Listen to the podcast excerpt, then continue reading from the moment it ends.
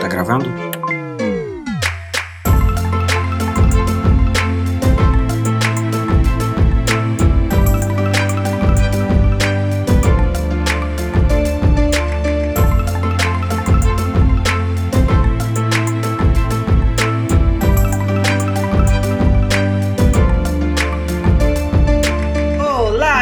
PH e está começando mais um Projeto Lumos aqui no Pegadoria. Estou ao lado da Ana Flávia. Oi, oi. E hoje vamos para o terceiro capítulo de Harry Potter e a Câmara Secreta, o capítulo A Toca. No último capítulo a gente terminou com o Harry acordando no meio da noite e simplesmente estava o Rony na janela. E agora a gente vai acompanhar essas aventuras porque tá ali não só o Rony, mas também os gêmeos Weasley que estão aqui para resgatar o Harry Potter e levar ele para conhecer a casa onde eles moram, a Toca. Eu tenho muitas observações para fazer quando chegar a hora sobre essa nova construção que vai aparecer no Harry Potter. então vamos lá.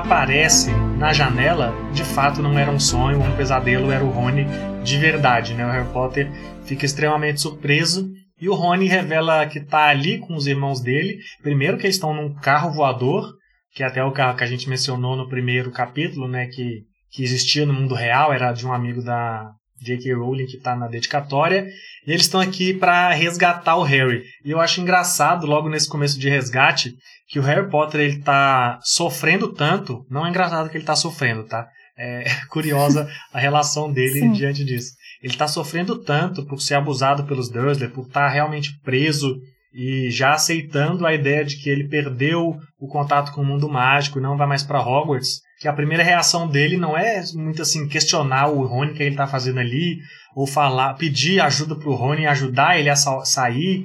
Ele só pede na verdade para o Rony avisar o pessoal de Hogwarts que ele não vai conseguir voltar, porque ele já está num modo de aceitação, o que é trágico demais, mas é engraçado assim, por a gente saber que ele vai conseguir, pode ser engraçado, mas é triste, né? É, mas é porque ele tá, de fato, com barreiras físicas, né, que impedem ele disso. Então ele realmente já se entregou, não tem o que ele fazer, ele não tem como soltar aquela barra, ele não tem como trancar a porta do quarto. E aí ele não vê opção, né? Ele não sabe que o Rony foi preparado para tramar uma, né? Para estruturar tudo e libertá-lo. E aqui eu acho que é o primeiro momento de Harry Potter para exaltar Fred e George Weasley porque eu acho maravilhoso assim como eles pensam nesse plano e executam esse plano e como a inteligência deles vai muito além da inteligência dos bruxos mesmo, né? Ao longo de Harry Potter, os Weasley são os Weasley não, os gêmeos Weasley são muito apresentados como baderneiros, né? Os caras que criam caos na escola, estão sempre fazendo pegadinha, brincadeirinha, feitiços para sacanear os outros. Mas isso é reflexo de uma inteligência muito grande deles, sabe? Que eles usam às vezes pro mal, para enganar os outros e fazer bobagem, né? Não pro mal, porque eles não são maldosos, é, não é né? Mal. O mal, na verdade, é só quebrar regras. Esse seria o mal que uhum. eu coloquei aqui. Mas assim, eu acho Primeiro que de roubar o carro dos pais, isso é uma coisa que vários jovens fazem. Algumas pessoas que estão ouvindo isso já deve, podem ter feito e alguns jovens vão continuar fazendo na vida. É, mas o que eu acho legal é que eles conseguem salvar o Harry Potter por meio de técnicas trouxas. O que tem muito a ver, provavelmente, com a influência né, do pai deles, que a gente vai conhecer logo mais no capítulo, que é muito fã da cultura trouxa e da tecnologia trouxa, mas já é um retrato também de como eles são espertos e a inteligência deles vai além. Ainda que eles apliquem essa inteligência mais para fazer essas pegadinhas do que para coisas formais que a mãe dele espera que eles façam e até a própria Hogwarts espera que eles façam, é, eles estão fazendo isso assim, de uma maneira muito incrível, sabe? Eu, eu fiquei fascinado de reler isso e ver como eles são capazes de ir lá e abrir cadeado, sendo que um bruxo só manda um alô romorra e é isso, sabe? Não precisa, não pensa muito. E é por isso até que os bruxos não são tão espertos nesse sentido, né? Que é uma coisa que já estava lá Hermione falando no capítulo passado, no livro passado, quer dizer. E a habilidade que eles têm, estão tão acostumados a fugir pro Hogwarts e provavelmente fugir da mãe deles em casa também, Que no livro, isso não tem no filme, né? Porque o Harry só pega as coisas dele e vai embora pela janela com os meninos. Mas no livro, as malas e as coisas do Harry estão trancadas no antigo quarto dele. Quarto não, né? Armário embaixo da escada.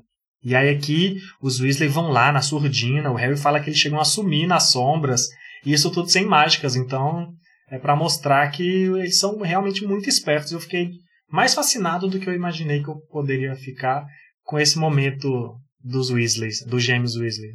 É, eu acho legal ver que eles têm uma curiosidade que é muito é, ela se expande, né, para tudo que existe no mundo. Assim, eles estão interessados nas coisas, eles não estão interessados na escola ou, sabe, como você falou, na educação formal. Eles são observadores, eles são curiosos e eles estão atentos. E eu acho que a inteligência sim, deles eu aceitaria tá na Corvinal, diferente da Hermione.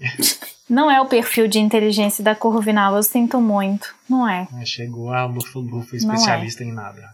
Não é o perfil. O perfil é tipo você, assim, ó, pessoa que não estuda, mas você conta toda a matéria e a pessoa decora e sai melhor que você que estudou até na própria. E abre cadeados e rouba carros, não sou eu? Não, isso é da malandragem, isso é de uma sabedoria diferente. Você tá Esse dizendo é que eu não tipo sou de malandro? inteligente. Claro, claro que não é. Você é malandro? Eu sou tão malandro que você nem sabe que eu sou malandro. Esse é o rei da Nossa malandragem. senhora. Uhum. Oh, tá bom. Nossa. Mas enfim, eu acho bem, acho bem genial mesmo ela ter colocado os gêmeos Weasley para usar dessa técnica de pegar um grampinho e lá e mexer no cadeado. E também, assim, a maland... dentro desse espírito da malandragem deles, é que eu acho, que eu entendo pelo menos, que eles se propõem a ir buscar a mala do Harry. Porque eles também querem dar uma bisbilhotada, né? Eu acho que faz parte deles, assim. Não, deixa que a gente vai, porque eles têm esse espírito aventureiro, eles querem observar, eles querem conhecer o terreno, que é diferente. Eu acho que parte muito daí. Eu gosto muito dessa E cena. é porque também. eles já devem, eles já se sentem profissionais, né? Eles já fazem isso em Hogwarts, assim. Então, assim, eles já. Sim. Assim, ó, vem comigo, que eu sei o que eu tô fazendo, Harry. Não precisa fazer você. Eu sou o bom aqui. Você faz outras coisas. E aprender a dirigir, né? Que é uma coisa que os bruxos não fazem Eles também. não dirigem, com certeza eles não dirigem. Esse carro, ele não é controlado por direção. Ah, tá. Ele é controlado Ah, mas tem um volante, magia. né? Eu acho que é tudo igual o carro de. Sabe quando você vai no shopping e coloca uma criança naqueles videogames de. Ah, só mexendo no volante, tá acontecendo nada. Esse carro é só magia. Isso aí não tem. Porque o. Não, eu achava que não. Não, é porque o Jorge ou o Fred, eu nunca sei, fala assim: ah, você tá indo muito pra oeste, sei lá. Comenta assim que ele tá indo no sentido Não, errado. é, provavelmente a magia tá ligada ao volante, mas assim, eles não Ah. estão dirigindo, né? Dirigindo. Você não dirige Eu um carro que voador só com dois pedais e um volante. Se não, era assim que era um avião. Ai, Deus, a comparação. E eu gosto também das conversas que eles têm no carro, porque provavelmente é uma viagem que eles fazem aí mais de uma hora, né? Eu até Sim. não vou falar aqui que eu pesquisei onde poderia ser a localização da toca e que fica mais ou menos a uns 180 Ai, quilômetros de onde poderia ser a casa do Harry Potter. Nossa. E aí, viagem de ida e volta, colocando em média uns 100 a 120 km por hora, daria 3 horas de ida e volta? Não vou falar nada disso. Então eles têm muita coisa para conversar na volta, né? E uma dessas coisas é que o Rony revela que ele- o Harry Potter não estava sendo ignorado. Ele estava mandando várias cartas, né? Que a gente já sabe que o Dobby estava pegando. Porém, uma coisa que não tem no livro, e o filme colocou, é que a gente falou no primeiro capítulo que era o aniversário do Harry. É o dia. No dia que começa a história, né? Agora já passou alguns dias do aniversário, né? Mas o Rony do filme, como grande amigo que é, lembra, fala, parabéns, meu grande amigo. E o Rony do livro não dá nenhum parabenzinho pro amigo. É que é como você falou, no filme é o mesmo dia que acontece tudo. E no, no livro não, no livro se passaram vários dias. por Então, isso que ele não dá parabéns. No filme se passaram vários dias e ele ainda lembra. E no livro. Não, no filme não. No filme Não. é o mesmo dia. No livro que passou vários dias. No filme ele dá parabéns porque é o mesmo dia. Ah, entendi. no filme não. No livro não. Sim.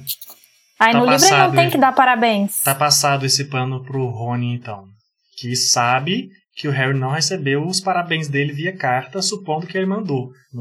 Ô, amigão, Então, parabéns é uma atrasado. dúvida que eu tenho. O Dobby entregou as cartas ou não? Isso não fica Eu claro, tinha né? certeza que o Dobby entregava, mas isso não aconteceu. Não teve esse episódio. É, na minha memória ele entregava, mas ele não entrega. Até porque se ele tivesse entregado, a gente teria um momento do Harry lendo e se emocionando. Sim. A J.K. Rowling com certeza esqueceu disso. Bom, nessas conversas do carro, então, a gente fica sabendo um pouco mais do trabalho do Sr. Weasley, né? Que a gente descobre que ele trabalha com os trouxas, com artefatos trouxas, né? Não com os trouxas. Ele trabalha no Ministério da Magia. O Fred e o George, George não George, comentam sobre isso.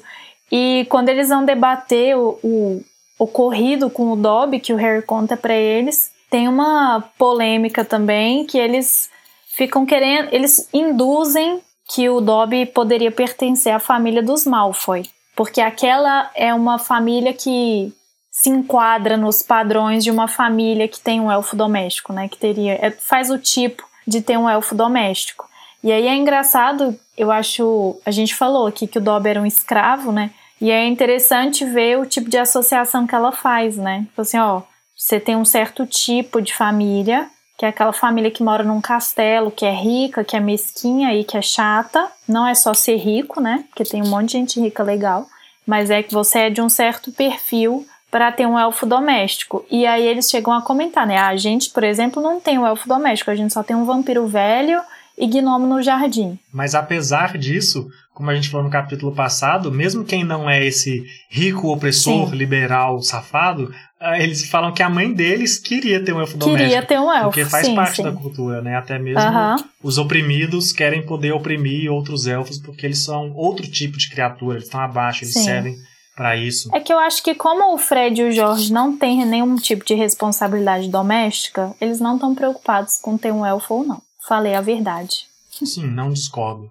E eu acho uma curiosidade que me chamou a atenção também aqui, nesse momento, é que quando mencionam o Draco, o Fred e o Jorge não sabem.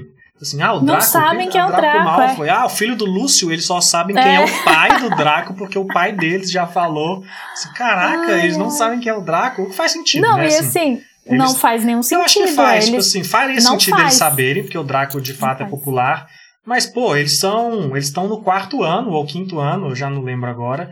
Eles mas precisam eles saber. Mas do Rony, poxa. Ah, mas você acha que o Rony conta tudo? O Rony se sente o lixo da família.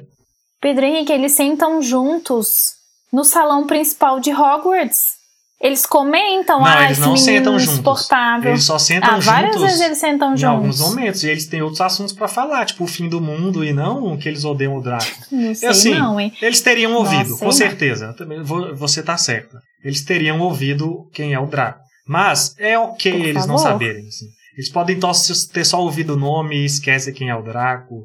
E o que é também Achei esquisito, já estranho. que eles lembram o nome do Lúcio. Talvez é só porque eles ignoram tudo que o Rony fala. Tem várias desculpas que a gente pode dar pros dois lados. é só, e é por é isso que eu acho que é curioso eles não saberem bom. quem é o Draco. assim. Pousamos! exclamou Fred quando, com um ligeiro solavanco, tocaram o chão.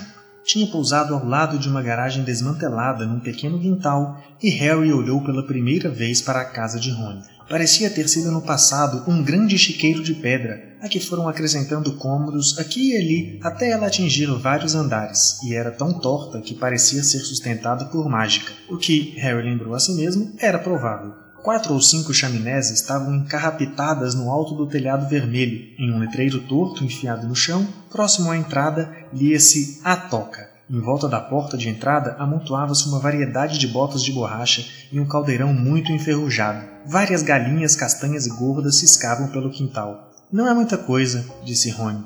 É maravilhosa, comentou Harry feliz, pensando na Rua dos Alfeneiros. Eles desembarcaram do carro.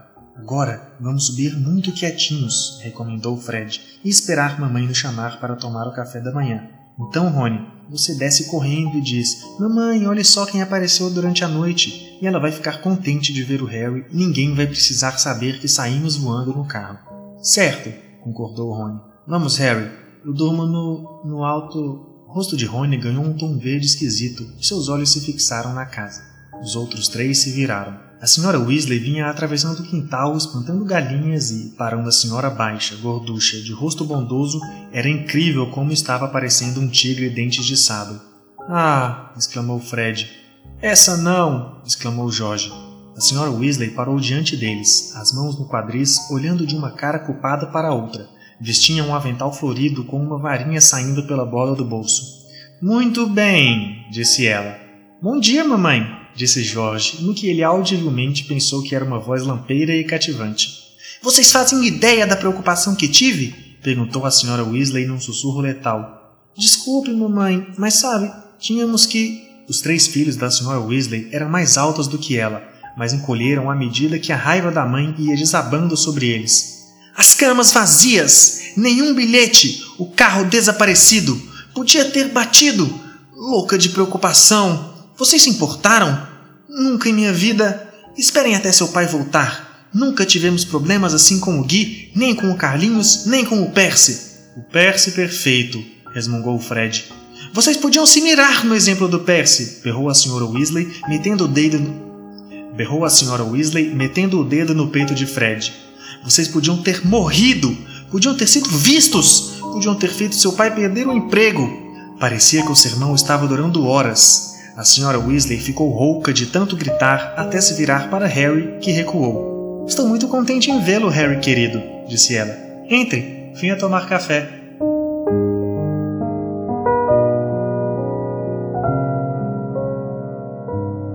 Olha, a toca. Vamos lá.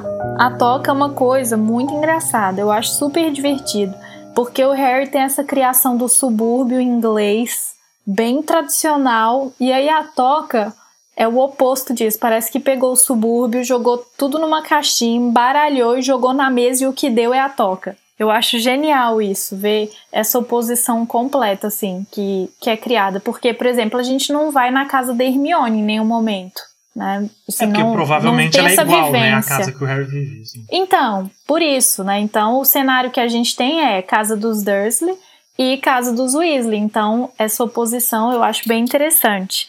E assim, é, os Weasley são uma família comum, né, de, de bruxos. É, não são uma família de pessoas ricas dos bruxos. Por isso que eu acho que a oposição é interessante. Mas aí, pensando sobre a toca, eu fiquei pensando, nossa, eu viajei assim. Fiquei pensando em várias coisas. O que eu pensei de principal foi que os empregos dos bruxos são extremamente limitados as ofertas de emprego são muito pequenas. Não tem muita coisa para você fazer no mundo bruxo trabalha como numa, emprego. Num bar, trabalha numa porque loja tudo é resolvido com magia. Então, porque pensa só, você vai construir sua casa. A descrição da toca é como? É um monte de ambiente empilhado. Então ah, imagina, você pensou em mais você, um quarto. desempregada, é só isso. Claro, é. Faz uma magia para um quarto. Ah, agora eu preciso aumentar a minha sala. Uma magia, aumentou a sala. Tá. E aí você não tem ninguém Mas- que constrói, não, tem mas, ninguém que mas faz nada. provavelmente, eh, olha aqui, vamos tentar pensar aqui. Assim, qualquer pessoa faz um feitiço, entendeu? Mas do mesmo jeito, qualquer pessoa constrói uma casa. Por exemplo, se eu, agora, eu tenho zero reais, não tenho onde morar e eu ganho uma doação de tijolos e cimento, eu vou lá construir minha casa. Sem Sim. projeto, sem arquiteto, sem engenheiro. Talvez ela caia, talvez ela não caia.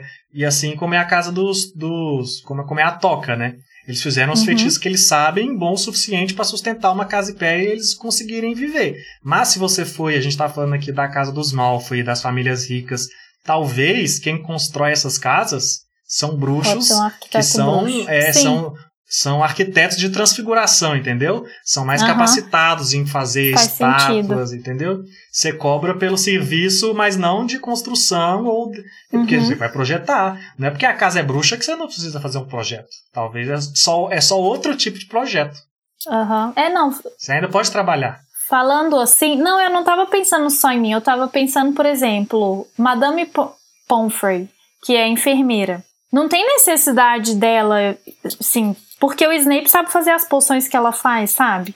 Só que tem, porque ela também faz outras coisas, assim. Então, a partir do que você falou, a gente também tem curandeiro que um monte de gente entende que vai curar, então não precisaria do médico. Sim, então, e, a- e as sendo assim, são é a mesma coisa. especializadas, é isso? Tipo assim, não é Sim. e também não é porque você tem uma profissão que você não sabe fazer outra profissão. Claro. As pessoas só se especializam, e do mesmo jeito que as áreas de atuação no nosso mundo sem magia precisam se especializar, Uhum. Os bruxos também. Porque a gente pode falar assim que um químico, um físico, um astronauta, todo mundo a gente pode falar. São cientistas, entendeu? E daí? Uhum. Mas são cientistas, um estuda biologia, outro estuda. E aí cada um se especializa numa área, assim como Sim. os mágicos. Os mágicos é muito amplo. A própria escola. Mas você divide... concorda que diminuiu um pouquinho, né? Porque, tipo assim, não tem mais o cara que lava o prato no restaurante. Não tem mais artesanato, tem, porque Quer fica dizer, a magia lá. Talvez tenha. Assim, não tem porque se você tiver escravos, como a gente está falando. Mas porque se você. A gente está falando aqui. Eu não imaginei que esse programa ia para esse lado. mas. Mas se você, vamos dizer que você é uma dessas famílias ricas e opressoras que a gente já citou aqui no programa, e você tem o seu restaurante bruxo. É hum. você, você, se você é nojento, riquinho, snob, você não vai querer gastar o seu feitiço para fazer feitiço de prato, entendeu? Você vai contratar uma hum, pessoa inferior para fazer o feitiço dos você pratos. Tá deduz... Que tá, você é superior. Nossa, que triste. Do entendi. Mesmo, tipo assim, todos os paralelos. Adorei sua invenção. É, não, mas é isso, porque tipo assim, por que que surge profissões consideradas maiores e menores nesse sentido, igual a gente falou de lavar prato, uhum. profissão que paga menos e tem menos prestígio social? Porque tanto porque as pessoas não têm tempo de assumir todas as funções, e tanto porque cria essa diferença social mesmo. E com certeza uhum. isso tem no bruxo, no mundo dos bruxos. A gente já fez Sim. paralelos aqui de escravidão, de fascismo, então, então tudo tem lá também. É só porque a J.K. Rowling não está explorando isso, e eu não imaginei que a discussão sobre a toca a toca me deixou muito indignada. Porque eu estava pronto para falar o tanto que eu amo esse capítulo por, pela forma como ele é rico em expansão, como a gente já elogiou outros capítulos, tipo Beco Diagonal e Quadribol, mas de uma forma natural, assim, diferente do Beco Diagonal, onde o Harry Potter é só um espectador das vitrines, das fachadas das lojas e dos mundos e da tudo que aparece ali é possibilidade do que o mundo bruxo pode oferecer. Que a gente não está analisando, igual todas as profissões que tem nas lojas, tudo que está acontecendo ali. Mas aqui a gente vê como é a realidade de dentro, sabe? A realidade da família simples mesmo. Da família classe média ou pobre. Os, os Weasley são pobres, né? Pelo menos eles falam muito sobre isso. Eu acho que eles não são tão pobres assim.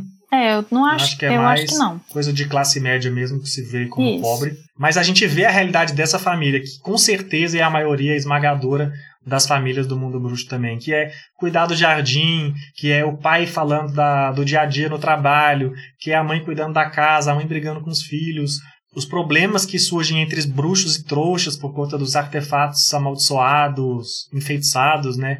O, o, detalhes pequenos, como o radialista anunciando que vai tocar uma música, e aí a gente já entra nessa coisa do universo. Ah, então também tem artistas, uhum. bruxos, não é só livros, Sim. não é só escola. O Rony. Tem uma imersão, né? Isso. O Rony sendo um estudante normal que é fã de esporte. Só que aí, no caso, ele lá é quadribol, o quarto dele todo decorado. Isso é tudo muito bom, assim, dá vontade de ter o reality show da MTV, Os Weasley. Vamos acompanhar a família, o dia a dia, como é a família do bruxo. Keeping up with Weasley. E até isso seria perfeito, sério. Até é um detalhe também legal que o Harry repara aqui no quarto do Rony tem um livro, uns quadrinhos lá que ele tá lendo das aventuras de um trouxa pirado. Eu falo, nossa, o Rony tá lendo um livro de trouxa como se fosse algo muito interessante, do mesmo jeito que a gente tá fazendo aqui com o um livro de um bruxo, entendeu? É muito Sim, assim, só que é lá o trouxa é, faz parte do mundo real e aqui a gente ainda não sabe se faz. Eu, eu acho bem massa mesmo. Eu gosto muito desse capítulo por isso. Por outro lado, eu acho que tem um Harry muito desesperado por aceitação. Eu não sei se você tem assim, assim, e é totalmente compreensível. Só que você vê ele assim, primeiro que ele estava numa situação terrível, a pior das piores, né? Ele estava encarcerado no que ele entendia que era a casa dele. Por muitos anos da vida dele ele entendeu. E aí ele chega lá, ele fica fascinado com tudo. O Rony fica um tanto envergonhado, né, com a simplicidade das coisas, e o Rony fica o, desculpa, o Harry fica encantado com tudo. Ele é, tá achando tudo maravilhoso, tudo perfeito, tá amando. E aí a senhora Weasley manda eles catarem os gnomos do jardim. Não vou transformar isso num verbo como ela faz, porque eu vou me embananar toda. Mas aí o Harry, na tentativa de falar assim, cara, também conheço disso aqui, fala, então, você sabe que lá nos trouxas tem gnomo também, né?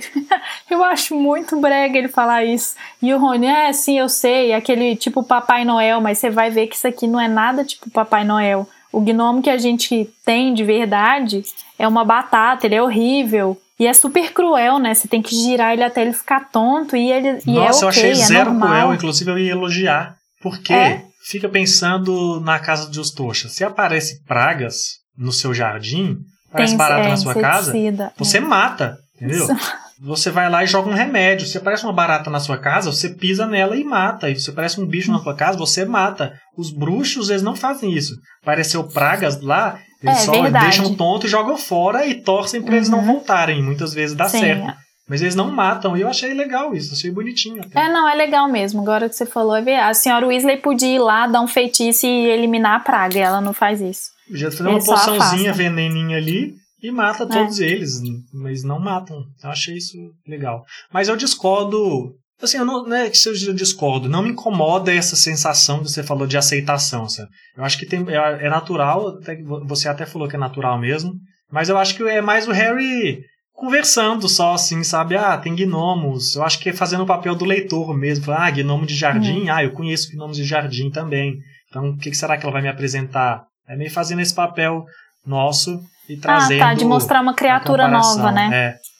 Uhum, tá. É, faz sentido. Mas de todas as coisas que tem nesse momento na toca e coisas mágicas e dia a dia do mundo mágico, a coisa que mais me chama a atenção, que é a coisa que eu mais queria ter na minha casa, é o relógio que não marca as horas, mas fala o que você tem que fazer naquela hora. E é tudo que eu queria para mim. Um relógio que apenas me diz: ah, agora você vai almoçar, agora você vai fazer não sei o quê. Você apenas me lembra dos meus compromissos. É- Ele é uma agenda que eu não precisei marcar os meus compromissos. Ele já sabe quais são os meus compromissos e ele me avisa. Por favor, me deem isso. Mas aqui, isso não é diferente no livro e no filme? Não, é porque depois em Harry Potter, mais pra frente na história, tem outro relógio, que é um relógio que mostra o perigo que tá cada um dos Weasley. Não, é porque no filme, quando eles chegam em casa com o Harry, né? Os Weasley chegam em casa com o Harry, o relógio, os três ponteiros do Rony, do Fred e do George é, apontam para casa. Então o relógio do filme, ele só aponta onde você está. Ele não aponta o que você tem que fazer. E no livro, a descrição é que o relógio dá essa orientação. Ó, você tá atrasado para o trabalho, né? Ele faz isso. É porque tem dois relógios mesmo. lembro. Tem esse relógio aí que você falou. Ah, então não tá. lembrava dele ter aparecido agora no filme. Eu lembro que ele aparece mais na frente no livro, quando tá todo mundo em perigo e o relógio fica lá mostrando quem tá em perigo ou não, quem tá em paz. Não, ele aparece nessa livro, cena. Ele apresenta agora esse relógio que fala as coisas que você tem que fazer. Tipo, ah, hora do almoço, hora de lavar a louça.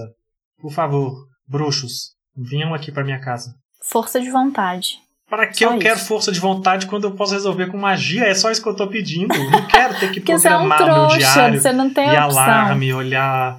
Ai, me Você dê um não tem opção. mágico. A gente não tem opção. E tem uma coisa, eu tô muito chata hoje, essa é a verdade, mas o Sr. Weasley chega em casa e aí eles estão lá conversando, enfim, o Sr. Weasley fica impressionado do Harry tá lá, né? E o Sr. Weasley conta um pouco do que foi o serviço dele naquele dia, de uma confusão, de um objeto enfeitiçado que tava na casa de um trouxa, que ele teve que apaziguar lá a situação.